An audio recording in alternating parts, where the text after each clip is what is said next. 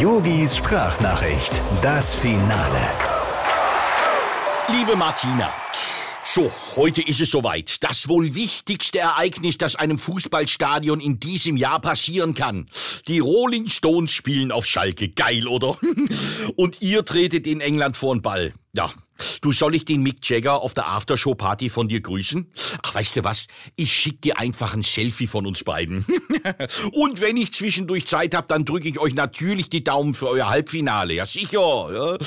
Ja, ja die Engländerinnen, die haben's ja schon geschafft. Die stehen im Finale. Da schießt mir jetzt so ein Gedanke durch den Kopf. Sag mal, wird wohl der Boris Johnson zum Finale noch auf der Tribüne sitzen oder muss der sich eine Stehplatzkarte kaufen? ja, so ist es in England, ja. Da, wo die Frauen die Insel rocken, versagen die Kerle auf ganzer Linie. Und bevor du fragst, nein, ich hatte keine englischen Vorfahren.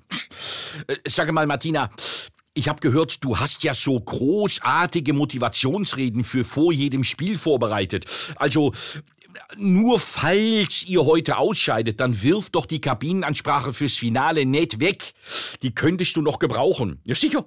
Wenn ihr dann morgen am Frankfurter Flughafen landet, dann kannst du die ja da halten, als Motivation für die streikenden Lufthansa-Mitarbeiter. Oder für die leidenden Fluggäste. Lieben Gruß, dein Yogi.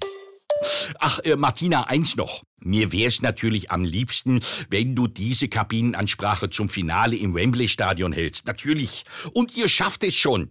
Aber bitte mit höchster Disziplin. Yogis Sprachnachricht, das Finale.